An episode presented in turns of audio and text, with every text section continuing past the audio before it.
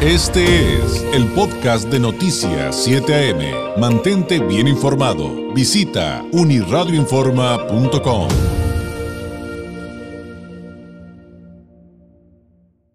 Le agradezco enormemente al presidente del Centro de Estudios Económicos en Baja California, Roberto Valero Berrospe, nos tome la llamada. Presidente, muy buenos días. Buenos días, David. Un gusto estar con ustedes. Pues, eh, ¿qué, qué podemos eh, eh, decir respecto a las afectaciones que habría la economía en general, pero específicamente para México y Baja California, eh, de frente al conflicto que se está viviendo hoy por hoy en Ucrania? Pues, eh, mira, el asunto es que este conflicto nos llega en el peor momento. Ya estaban las economías iniciando el proceso de recuperación y pues este conflicto viene a complicar las cosas. ¿Por qué lo viene a complicar?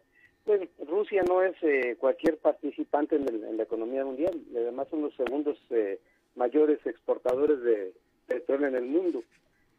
Entonces, eh, por ahí empiezan los problemas. Recordemos que la inflación ha estado muy alta. Eh, Tijuana, por ejemplo, ahora en la primera quincena de febrero tuvo la séptima inflación más alta del país. ¿Y de dónde viene? De los energéticos. Los energéticos ya habían estado subiendo de precio, las gasolinas, el gas, este, el gas natural, el gas doméstico no porque lo ha estado controlando el gobierno, pero eh, los otros dos eh, vertientes sí han estado subiendo y entonces se está reflejando en la inflación. Ese es el principal ahorita impacto que vamos a ver, eh, no solamente en Baja California, sino en todo el país, y ya pues de entrada después de la eh, invasión a, a Ucrania, pues los precios se dispararon eh, rápidamente. Por ejemplo, el precio del barril de petróleo eh, internacional rebasó los 100 dólares. Y en el caso de la mezcla mexicana, que es la que nosotros producimos, pues rebasó los 88 dólares. Eh, este día se mantienen alrededor de los 100 dólares, ya bajaron un poquito, pero vamos a ver mucha inestabilidad y luego también otra variable que vamos a estar viendo eh, muy inestable es la del tipo de cambio. El tipo de cambio cerró a la baja, perdió el viernes eh, tres semanas que traía de recuperación y eh, pues vamos a estar viendo un tipo de cambio también muy eh, volátil que obviamente impacta en una economía como la de Baja California que eh, pues es la segunda que más dólares maneja a nivel nacional. Y sigue siendo válida entonces, eh, presidente, esta premisa de, de que sube la gasolina, sube todo, digo, eh, a lo mejor un poco reduccionista mi observación porque está hablando de algo mucho más complejo, como ya explicó, inflación, combustibles, no solamente gasolina, pero al final, pues eh, en la inmediatez de repente es lo que más preocupa a la ciudadanía, ¿no? Eh, definitivamente, también debemos de algo, un dato muy importante. En Baja California, el 50% de los hogares tienen al menos dos vehículos. Eh, y un 25% son datos oficiales, estos son del gobierno del Estado, y el 25% tiene al menos un vehículo. Estamos hablando que el 75% de los baja californianos tienen eh, transporte privado y entonces les impacta directamente estos aumentos. Eh, ya no digo los que viajan en transporte público porque también obviamente eh, va a haber ahí eh, alguna implicación, pero de entrada directamente va a pegarle a, al bolsillo de los consumidores de Baja California vía las gasolinas. Y ahora todos estos factores que nos acaba de narrar, entonces eh, se pondrían cada vez más complicados eh, en tanto a, a, qué pase con el conflicto Rusia-Ucrania. La medida que ese conflicto se prolongue, que no lleguen a acuerdos, esta situación se va a poner más difícil. Eh, recordemos que no solamente eh, la, son los combustibles lo que está a la alza, de, derivado del rompimiento de las cadenas de producción durante la pandemia, eh, todavía no se han eh, restablecido y entonces eso se está reflejando en los precios de los alimentos, que es otra variable que, también está afectando. Eh, por ejemplo, en el caso de Tijuana, este ahora en la primera quincena de febrero, eh, la inflación para los alimentos fue de 13.57% a tasa anual. ¿Qué es esto? Esto es la inflación más alta en 23 años para, para Tijuana en la cuestión de alimentos. La inflación general fue eh, de 8.61, la más alta en 22 años. Entonces, si tenemos eh, que están subiendo los alimentos, si tenemos que están subiendo los energéticos y esta situación no se controla, vamos a tener una, se, se está cocinando una verdadera bomba de tiempo. A esto agreguémosle que la pandemia no ha descendido. Simplemente el último reporte para el fin de semana aquí en Baja California nos indica que hubo más de 35 muertos y eh, bueno, pues ya en los últimos cuatro meses hemos tenido casi la mitad de los muertos del último año. ¿sí? Entonces, esto complica también, le está pegando a los negocios. Eh, hay negocios pequeños en los que de repente se contagian todos y no llega nadie y el negocio está cerrado y entonces le pega ahorita sobre todo a las micros y pequeñas empresas.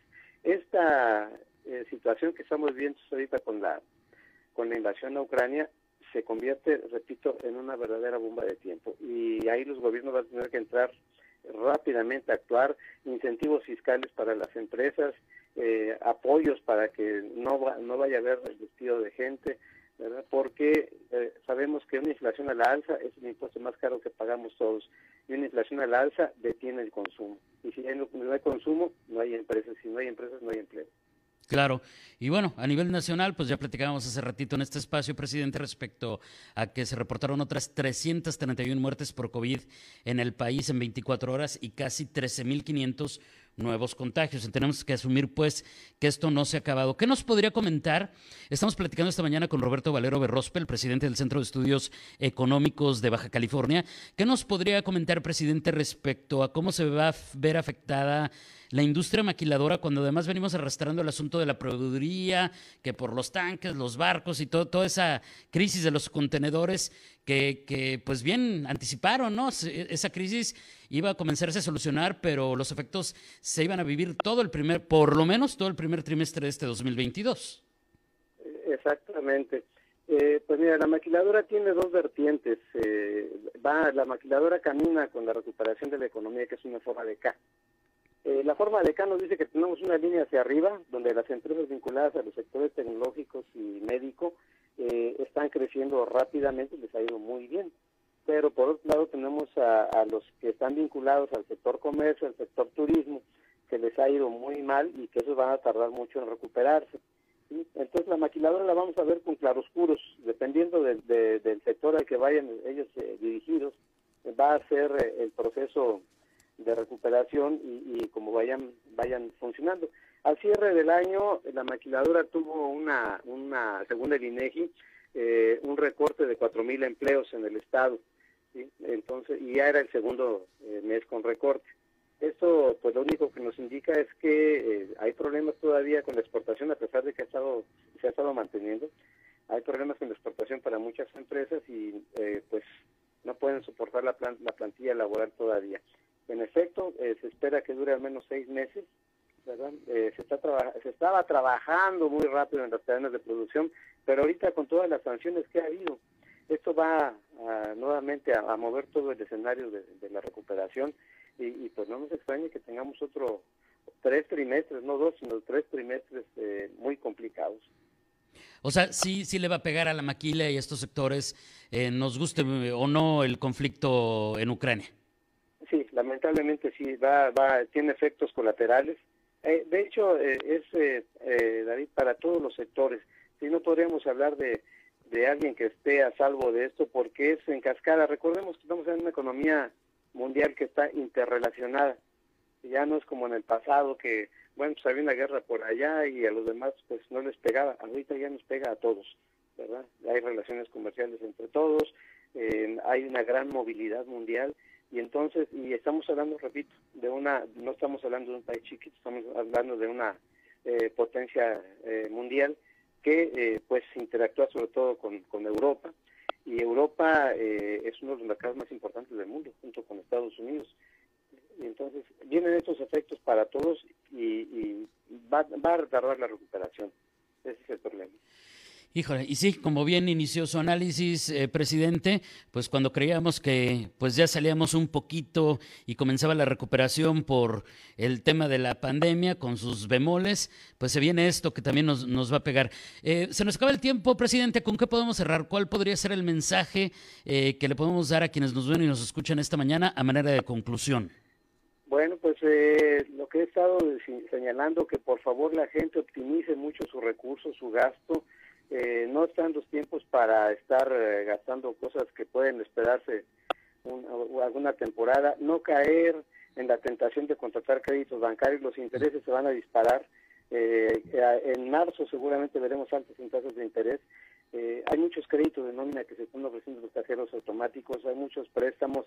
No los tomen ahorita, por favor, porque las tasas de interés van a acelerarse y la cuestión del empleo va a estar muy endeble eh, todavía, al menos en los, próximos tres meses. Entonces, hay que optimizar el gasto, cuidarse y eh, pues trabajar con cautela toda la, la administración del hogar. Le agradezco mucho, presidente, que tenga una excelente semana. Buenos días. Gracias, buenos días a todos. Gracias, es Roberto Valero Berrospe, el presidente del Centro de Estudios Económicos de Baja California. Este fue el podcast de Noticias 7am. Mantente bien informado. Visita unirradioinforma.com.